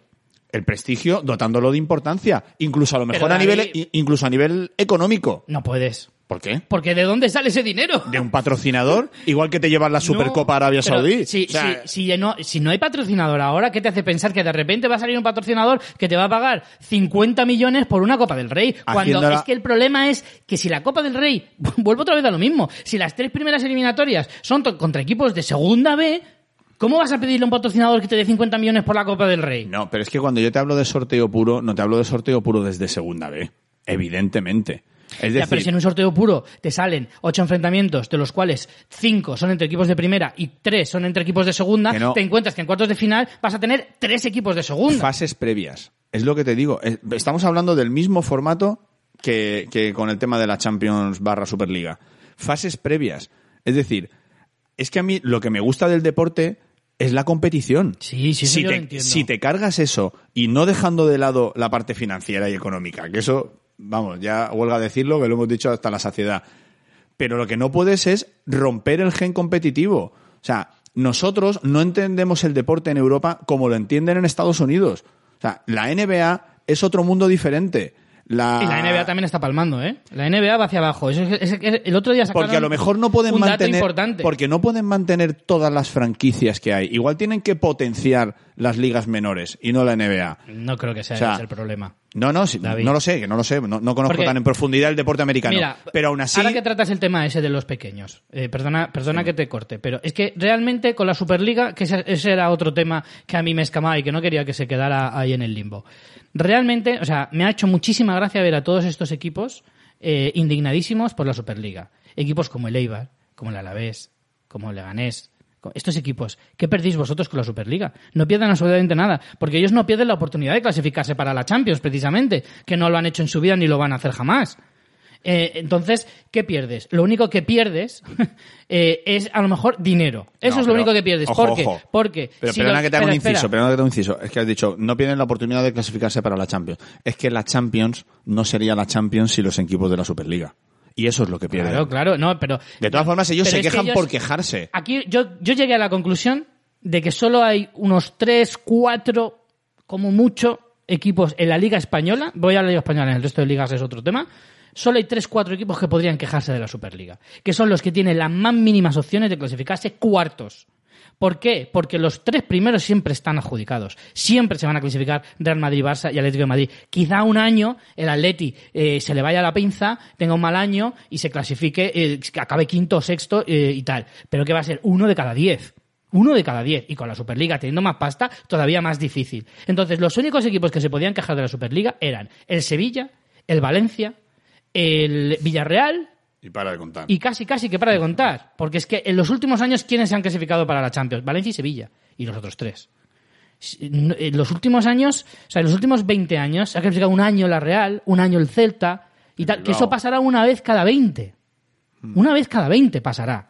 Entonces, los únicos equipos que se pueden que- quejar, que pierden esa oportunidad, son esos tres. El resto de equipos, ¿de qué os quejáis? Si el Madrid y el Barça tienen más dinero y el Atlético de Madrid ficharán más jugadores y tendrán mejores plantillas y tendrán mejores equipos y la Liga Española será mejor y No, será más que- emocionante. pero yo creo que ahí es donde se quejan. Lo que, la- tal y como se ha presentado, que yo no sé si el enfoque es erróneo o es, o es correcto, de lo que se quejan los equipos pequeños es que cada vez habrá más diferencia entre los equipos Pero grandes. si siempre la ha habido. Ya, no, sí, sí, que la ha habido es evidente. Siempre. Pero de lo que se quejan los equipos pequeños es de que cada vez habrá más diferencia entre los grandes y los pequeños y eso impactará en las ligas nacionales. Pero, yo, pero tú has dicho, por ejemplo, a mí hay uno que me ha sorprendido, y no lo digo yo porque esto lo he oído en, en radio, ¿vale?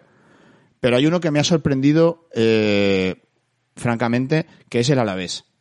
El presidente del Alavés es el mismo que el presidente del, del Vasconia, de baloncesto. Sí, Un equipo que pertenece a la Euroliga. sí. La Euroliga, que es un formato, si no idéntico, muy similar idéntico. a la Superliga. Casi idéntico. Me sorprende que la misma persona que en baloncesto está a favor de la Euroliga porque participa activamente se queje de que no se haga en el fútbol. ¿Por qué? Porque su equipo no es tan potente Claro. como en la ACB. Y pasaba con el Bayern de Múnich. Entonces, ¿qué ocurre? Y con el Valle de Múnich pasa lo mismo, efectivamente.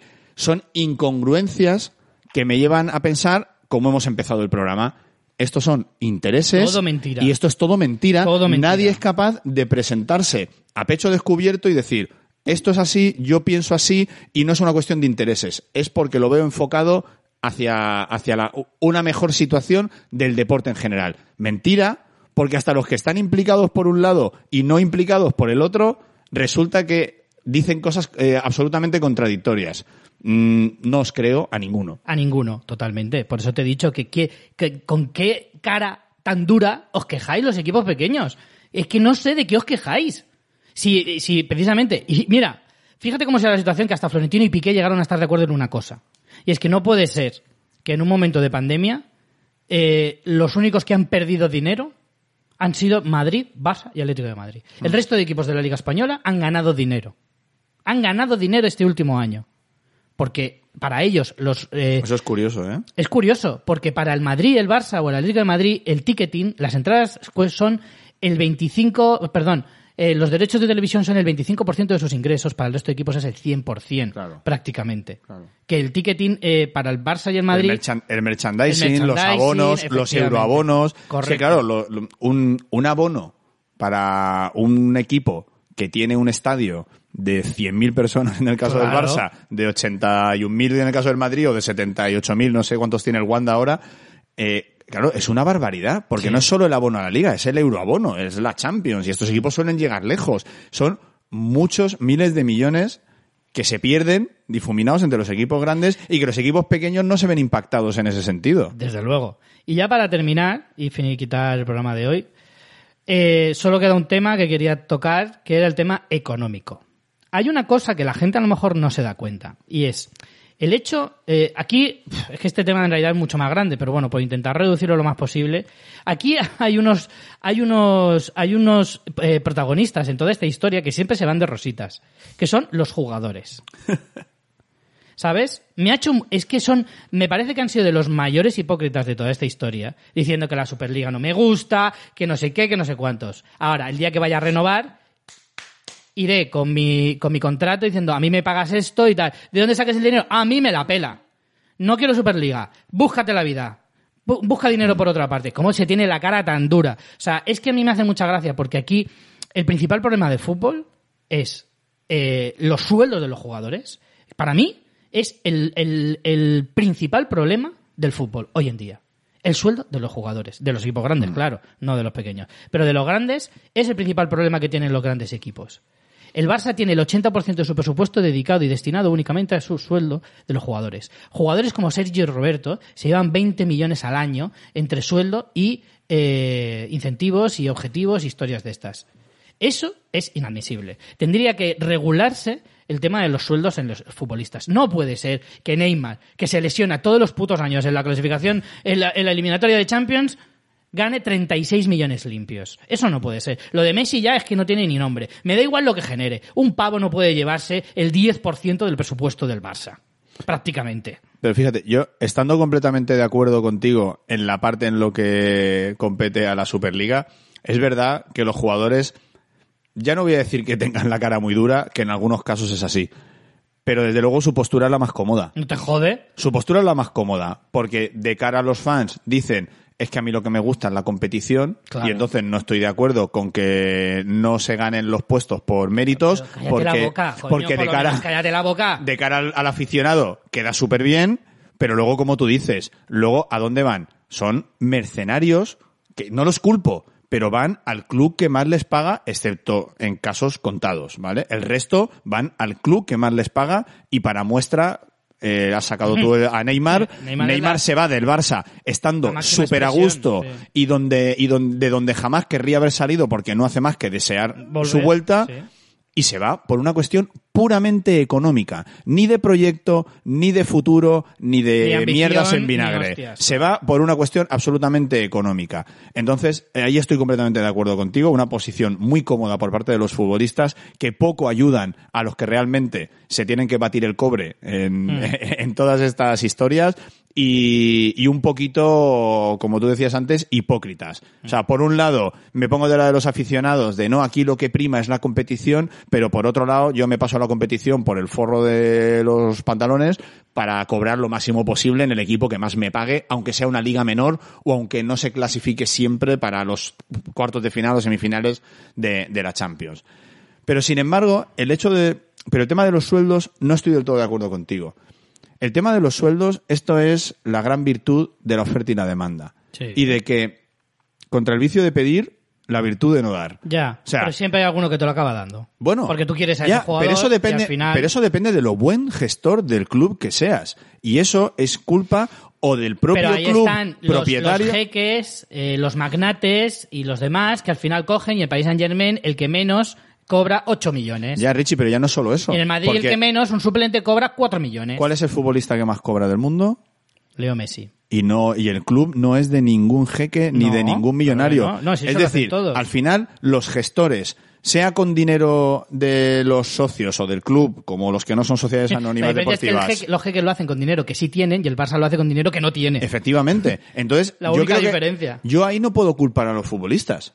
Yo no puedo culpar a un futbolista como a ningún trabajador por exigir más sueldo. Está en todo su derecho. Pero es que ahí es donde yo entro que tendría que regularse por la UEFA o que se reúnan todos los equipos y decir, mira, hasta aquí. Vamos a poner unos topes, ¿vale? Nadie puede ganar más de 30 millones. Pues mira. o 25 o los que sean, me da igual. Y cada año la se va Superliga, contem- revisando. la Superliga lo contemplaba. Es que eso es lo que se tendría que hacer, ¿me entiendes? Por eso no- no es todo tan malo, ¿eh? Eso sí que iguala. Eso sí que iguala la competición. Porque tú a Haaland, en vez de, de, de venderlo por ahí, de, de subastarlo, al final resulta que Haaland no va a cobrar más de 30.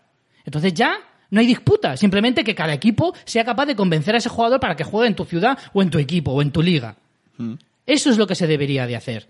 Porque de esa manera, aparte que hay una cosa también que me hace mucha gracia, que antes decía una cosa que ahora voy a más o menos un poquito contradictoria. Pero, a ver, también el que tengas muchísimo dinero, eh, dices, eh, va a fichar a más jugadores para que la equipa sea, para que la liga y tu equipo sea mejor. Que soy yo el que lo he dicho antes, ¿vale?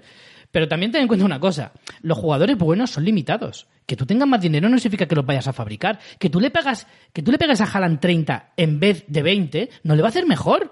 Va a seguir jugando igual. Por lo tanto, también es verdad que a veces hay un poquito de no, no- poca reflexión respecto a eso, en el sentido de que el hecho de que yo tenga más dinero no significa que vaya a hacer mejor equipo, porque ya juegan los mejores jugadores del mundo, ya juegan entre los 12 mejores equipos del mundo, De hecho, lógicamente. Se ha demostrado con equipos como el Paris Saint Germain o el Manchester City. Efectivamente. Equipos que son los que más han gastado en los últimos cinco años y que no han conseguido los triunfos que ellos esperaban porque ni siquiera el Manchester City ha ganado todas las ligas desde que es el equipo Ni que más menos. gasta y desde luego a Champions no ni- ninguno ninguno lo ha ganado. Entonces, es lo que te decía, por un lado, el tema del- de, de que alguien debería regular los salarios, sí y no. O sea, estaría muy bien, igual que existe el fair play financiero, pues como en la NBA se pone un límite salarial. Yo no veo mal que se Es que el regule. límite salarial ahora se lo ponen a los equipos. Ya. Y hay que ponérselo a los jugadores. Ya, pero o no, o no. Es que, vamos a ver, eh, yo creo que también hay que responsabilizar a los que tienen esas competencias. O sea, a mí me puede parecer mejor o peor que el Barça se gaste el, yo qué sé, el 60% de lo que tiene destinado a salarios en un solo futbolista.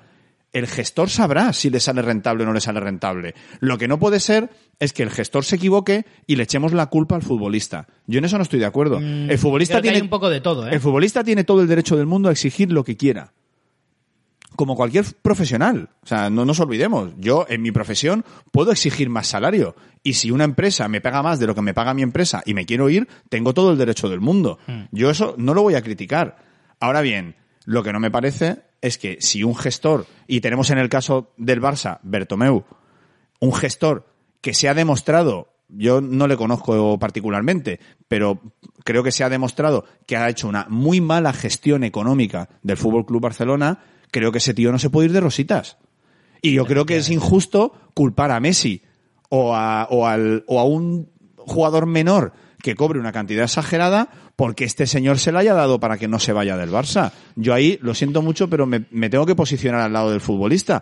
Que creo que es egoísta, sí, Ya, pero es que eso- ego- ser egoísta Ya. no es hacer mal tu trabajo. Vale, eres muy egoísta, pero luego no eh, enfoquemos, perdona, es que yo en eso no puedo estar de acuerdo. Que tú tienes tu derecho, de acuerdo. Ahora, luego bien que se nos llena la boca a todos de fútbol solidario, que los pequeños esto, que los grandes lo otro, que si los presidentes son unos desgraciados, que si Bartomeu no tiene ni puta idea, vale.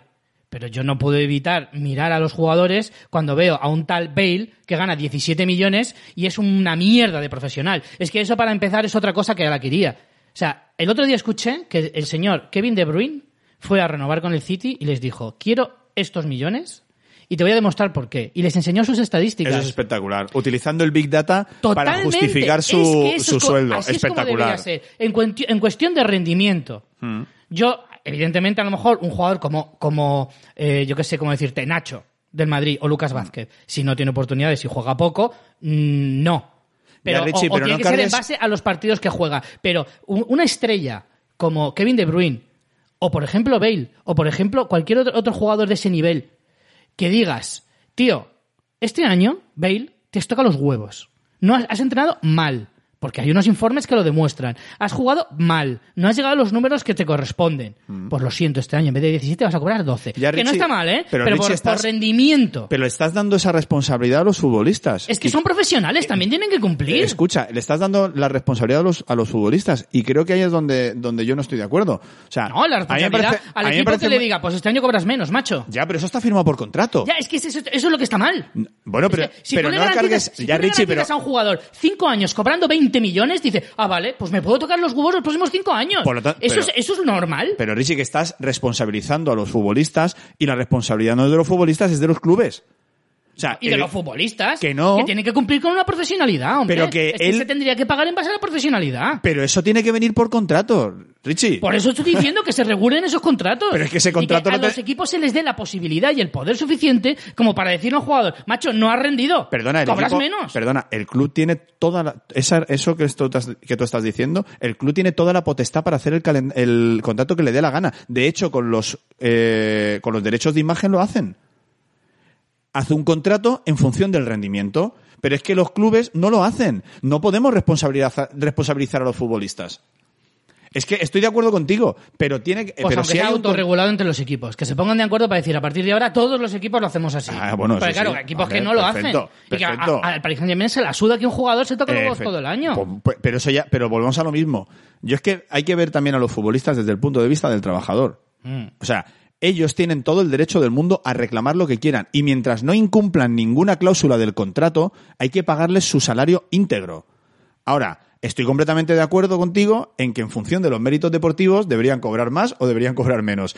Y un año que tengan un rendimiento por debajo de lo esperado o por debajo de lo que marca su salario, debería ser, por justicia divina, que cobraran menos. Pero eso si no está reflejado en un contrato, Pues eso es a lo que no deja voy. de ser una quimera. Eso es lo que yo voy, que tendría que cambiar. Primero, primero, a ver, es que Pero exígeselo a los clubes, no a los futbolistas. Claro, claro, es que se lo estoy exigiendo a todos. Que los futbolistas sean más solidarios, por una parte, cosa que ya, ya sé que es mucho pedir, evidentemente, pedir. y por otra parte, que efectivamente los equipos sean mejores gestores. No se puede permitir que en los últimos cinco años hayan habido eh, de en torno a cinco o seis fichajes por encima de los, ciento, de los 100, 150 millones.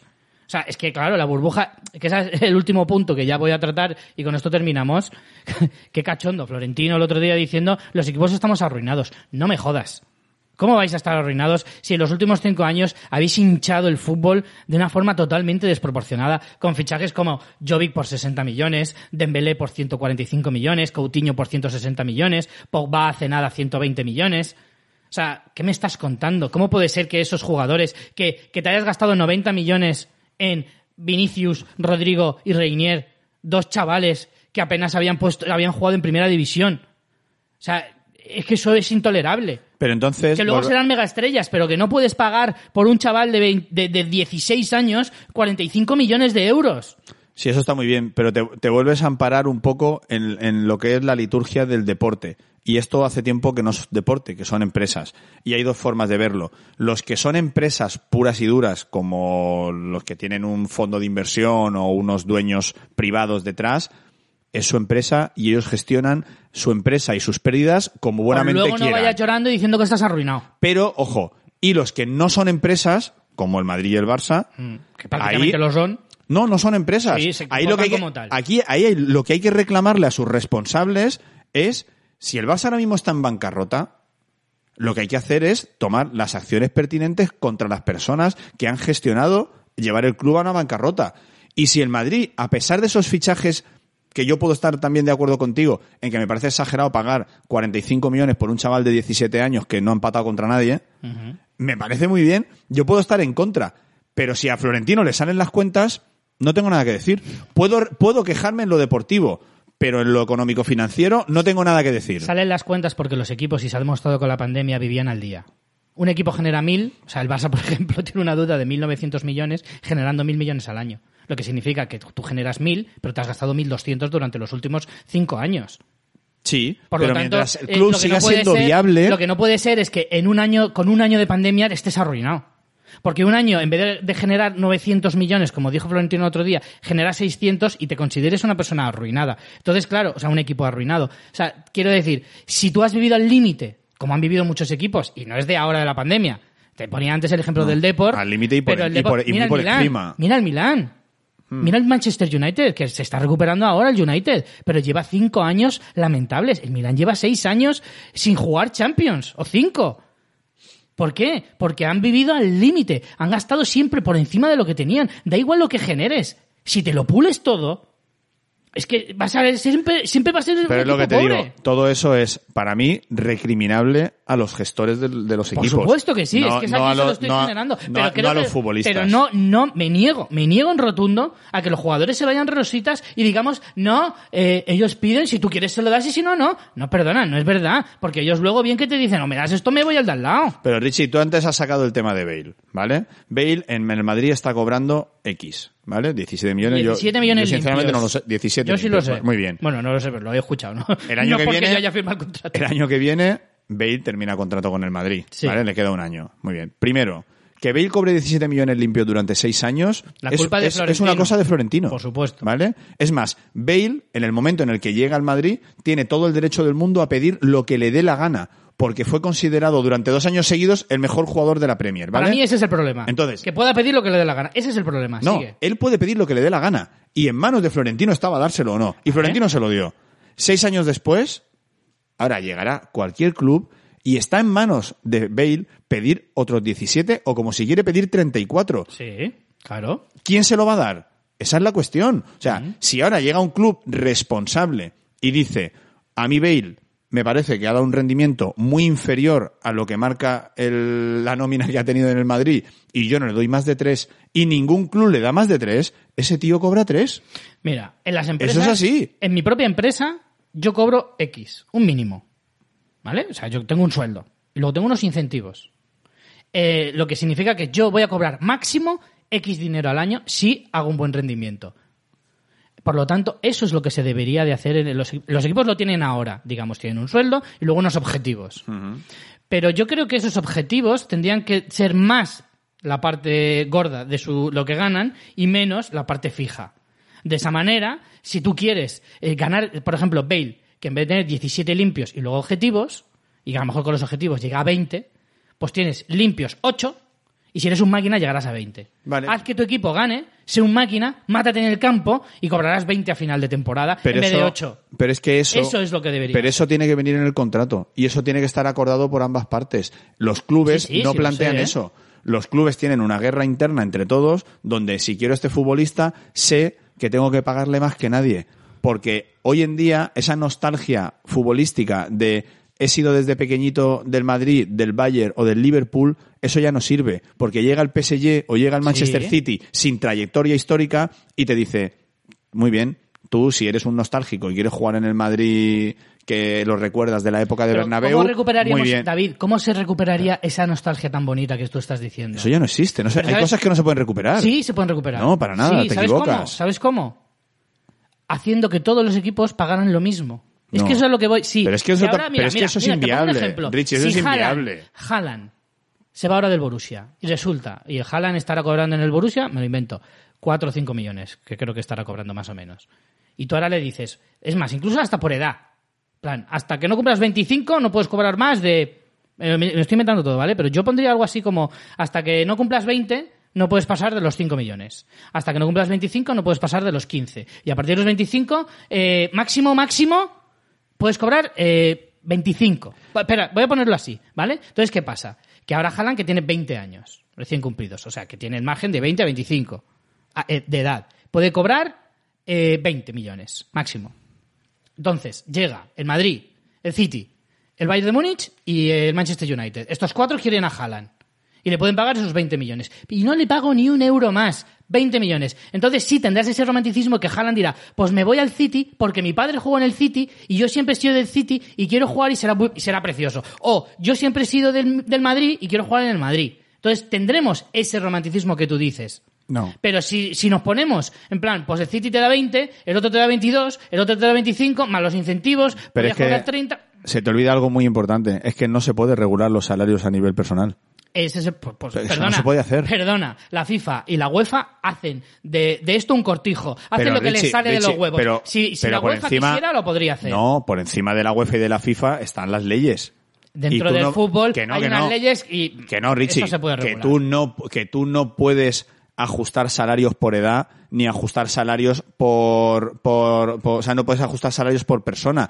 En la FIFA y la UEFA lo que puede hacer es hacer además del fair play financiero, un tope salarial. Pero ese tope salarial no puede ser individual. El tope salarial es para el equipo. Y, de- y del gestor del equipo Antes no había topes salariales y se impuso esa ley. Antes no había topes ¿Qué- salariales. qué ley? La de los topes salariales. Que ya, que antes ya. no existía. Pero no por Hasta persona. que se hizo el fair Pero, play. Richie, pues el fair pero- play financiero. eh, el fair play financiero son unas normas que impone la FIFA. No, y la Richie, UEFA. pero y la ley, eh, chiquitín, la ley. Que, que la ley también tiene su forma, o sea, que no se te olvide que estos son trabajadores y los Sí. equipos son empresas. O sea, que tú no puedes regular hasta ese punto.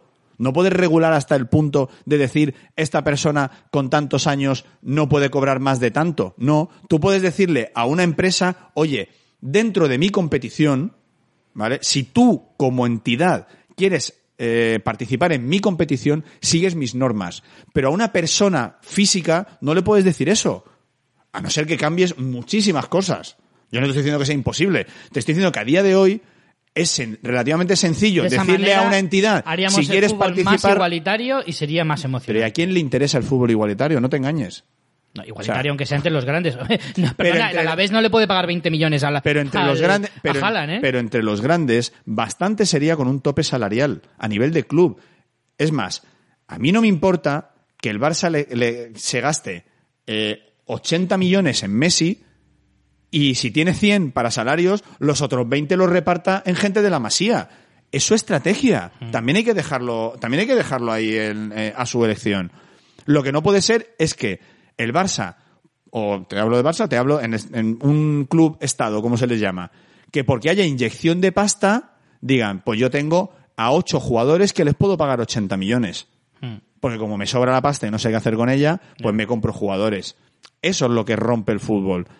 Pero a nivel de regular salarios por futbolista, incluso dentro de su edad, eso lo veo absolutamente inviable. Será inviable, pero yo creo que es la única manera en la que se podría regularizar un poco esto y que no se despendole, porque si en 10 años hemos alcanzado cifras, pues eso, 70 millones que cobra Messi, 35 que cobra eh, eh, Neymar, y ahora va a renovar, a saber lo que le sangra al Paris Saint Germain, si es que se va si no se va del Paris Saint Germain, que no sé a quién coño se iba a ir, Ellos a dónde se iban a ir, que pueda pagar esa barbaridad. Ellos sabrán. Hay que permitir a Sí, los ellos sabrán, también pero que... David, el problema es que todo esto, al final, esto es como cuando los, cuando los bancos hay que rescatarlos, ¿quién lo paga? ¿El gobierno? Ya. ¿Y el gobierno dónde saca el dinero? Pues de nosotros. Pues esto es lo mismo. Pues eso hará, no pasa eso. hará que, que quieran más derechos de televisión, por lo tanto hará que yo, que pago mi Movistar para ver el fútbol, en vez de pagar 10 euros, pues me toque pagar 15. Ya, pero está, pero, Entonces, pero- al final, Sí, pero hay ese una- fútbol de los aficionados, de lo que tanto nos quejamos y que No, tanto, no, eso está claro. tanto nos gusta sacar a pancarta, ¿eh? pues esto es en lo que acaba derivando. Entonces, no es un problema de Florentino, porque no sale del bolsillo de Florentino o de Alkelaifi.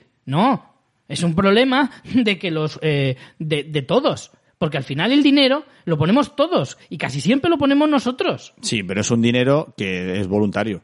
No, Sí, es, no claro es lo, que es no- no es voluntario. lo mismo que lo que, Claro que es que lo que voluntario. no es lo mismo que lo que utilice el gobierno que los impuestos no son voluntarios. claro, exacto. Por eso lo se llaman- menos por eso se lo- llaman impuestos. Por lo menos para mí, eh, a mí no me dejan no pagarlos. Exacto, por eso. Pero por eso te quiero decir que al final no es un problema de Florentino, es un problema del fútbol. Y en el fútbol estamos todos metidos. Yo sí que hay una cosa en la que estoy completamente de acuerdo con Florentino y es evolución. La evolución es inevitable.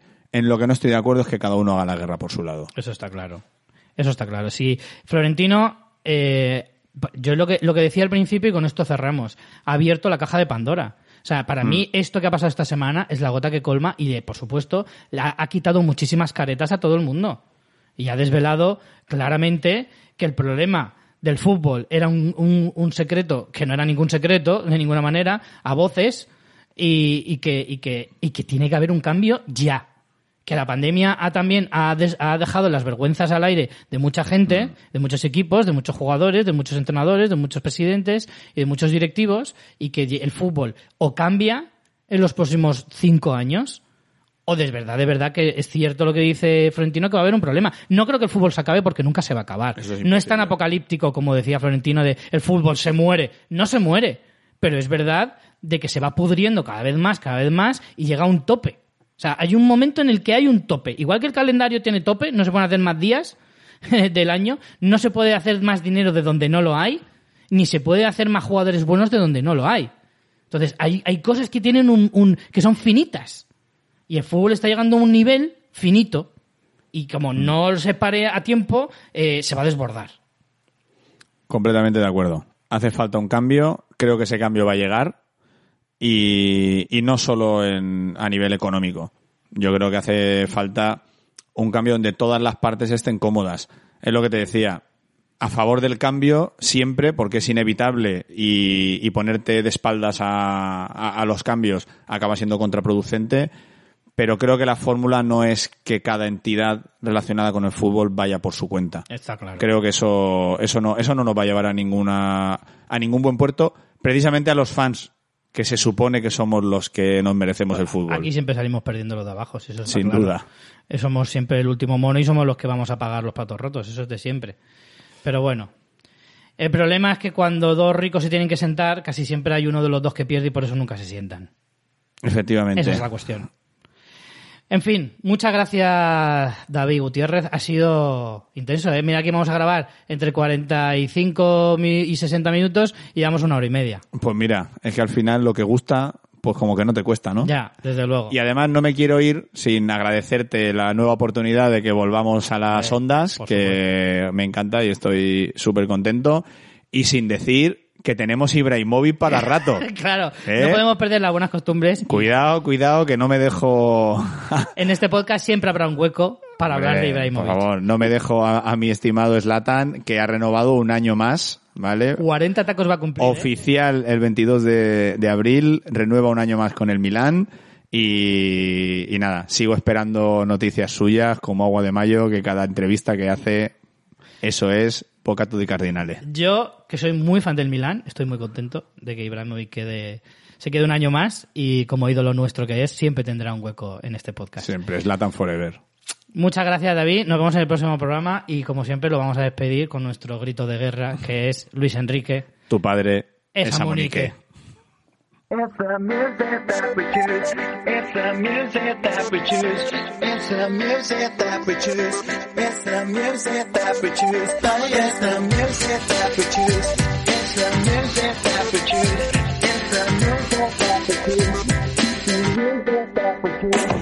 The choose. World is spinning too fast. I'm fine, let Nike shoes to keep myself tethered to the days I tried to lose. My mama said to slow down, you must make your own shoes. Stop dancing to the music, I've got readers in a happy mood. Keep my groove on.